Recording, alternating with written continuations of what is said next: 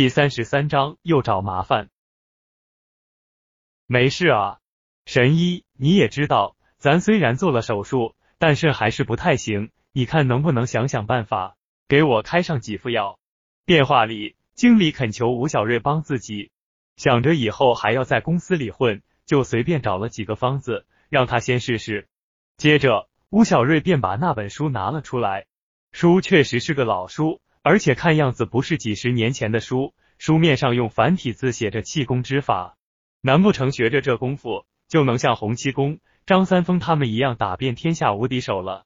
吴小瑞也不期望这里面真的有什么修炼气功的方法。我靠，真是一本好书啊！刚打开第一页，吴小瑞便激动的站了起来，看着上面那些招式，吴小瑞便来了兴趣，照着上面的样子练了起来。不过，对于吴小瑞来说，上面有些字他还是不认识的，毕竟他的文化程度不是很高，更不要说这些繁体字了。哎，现在什么都能造假，救了他一命，没给点什么值钱的，倒被他这本书给忽悠了。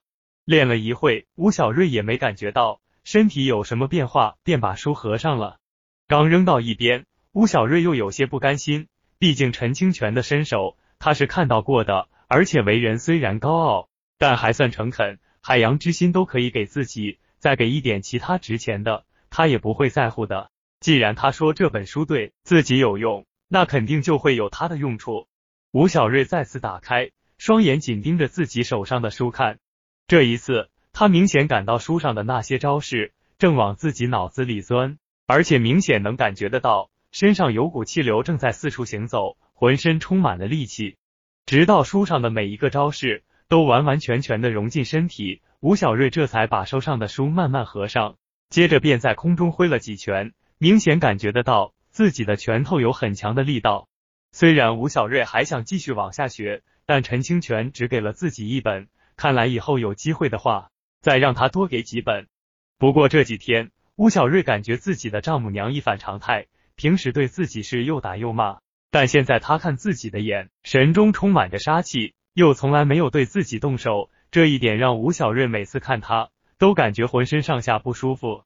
现在吴小瑞每天都会准时的去到公司，如果自己再不老老实实上班的话，恐怕就会有很多人看自己不爽了。今天你就不要等我了，我妈给我打电话说家里有事，让我赶紧回去。正在认真工作的吴小瑞接到了洛天依的电话。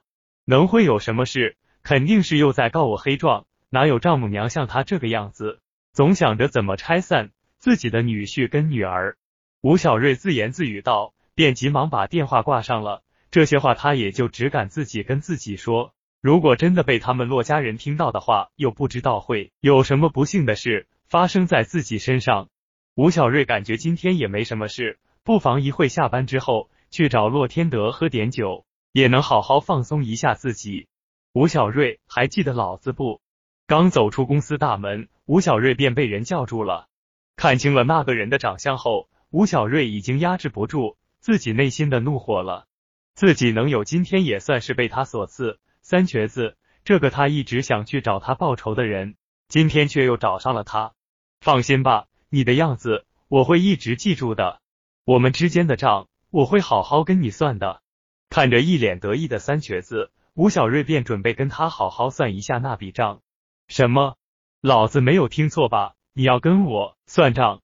怕是上次没有把你打瞎，脑子倒是被打坏了。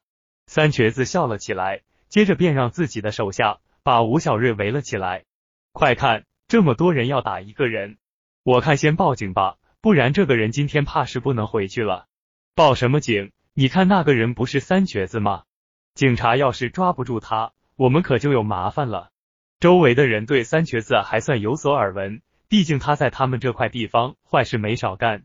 他和他的一些兄弟就因为打架斗殴没少进看守所，也正因为这样，他做起事来都是心狠手辣。三瘸哥，你这是什么意思？吴小瑞明知故问，为的就是想拖延一下时间，等洛天德的到来。他相信，只要这些人看见了洛天德。他们就不敢拿自己怎么样，没什么事，只是想跟你谈一下，不妨我们找个人少的地方好好谈一下。三瘸子虽然什么事情都敢做，但在这里动手的话，有这么多人看着，肯定是不能打的痛快了。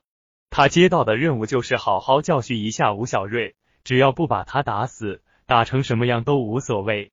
吴小瑞也感觉，如果在这里动手的话，无论输赢都会影响到今后自己在大家心目的形象。便跟三瘸子来到了一个小巷里，看你小子还算懂事，这么着吧，老子的鞋有点脏了，你过来好好的用你袖子擦一下，到时候老子心情好了，尽量下手轻点。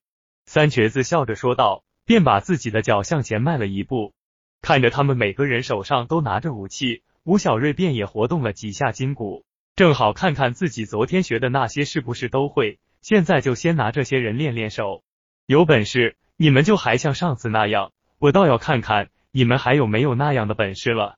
吴小瑞用自己言语刺激着他们，只希望他们能快点。我看这小子真的被我们打傻了，话都说不好了。哥几个，给他来点狠的，不然这个废物就真以为我们不敢了。看着眼前这个年轻人，在他身上已经没有了之前的恐慌，三瘸子也做好了战斗的准备。你说你个废物，又打不过我们。我们老大都说了，你照做就是了，也省得哥几个动手了。三瘸子的一个手下说的，表面上在劝自己，实际上他想借着这个机会，好好的羞辱一下自己。吴小瑞心静下来之后，只感觉自己身体里又有一股气流在四处游动，有一种想要迸发出来的感觉。